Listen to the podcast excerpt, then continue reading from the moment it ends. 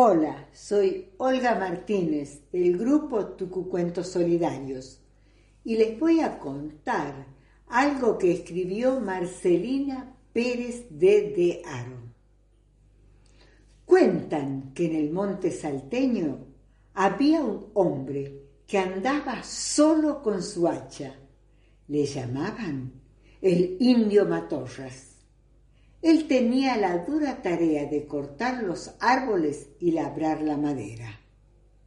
Desde niño había sido criado por una familia de gringos, donde todos los varones de la casa eran hacheros.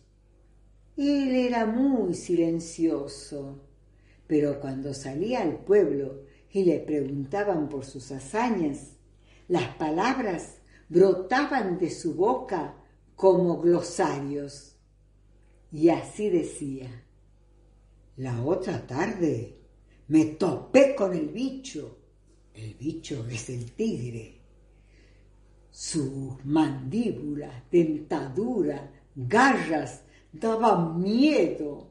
Su cuero una alajita. Doña Dominga Ruiz me había encargado uno para ponerlo de adorno en el rancho dice que es sinónimo de respeto y valentía. ¿Cómo no va a decir la creencia popular que en la casa donde hay un cuero de tigre habita un valiente, con lo difícil que es cazarlo?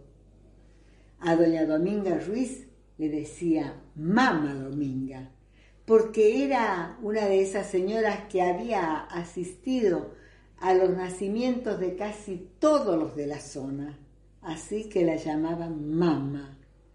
Él también sabía muchas historias y muchas peripecias de doña Dominga cuando iba a sus tareas.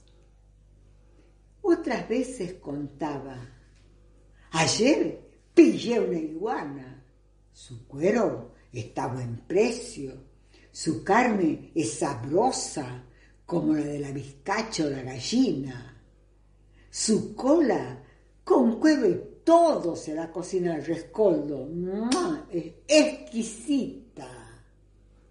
Otras veces quería hablar de él, contar su propia historia, pero solo llegaba a decir que había pertenecido a una tribu de tobas, que desde muy niño lo habían traído los matorras quienes le dieron o cambiaron el apellido, pero que él sabía leer y escribir, porque había ido a la escuela, hizo hasta tercer grado, y como dice mi abuela, un tercero de antes cuando se enseñaba mucho.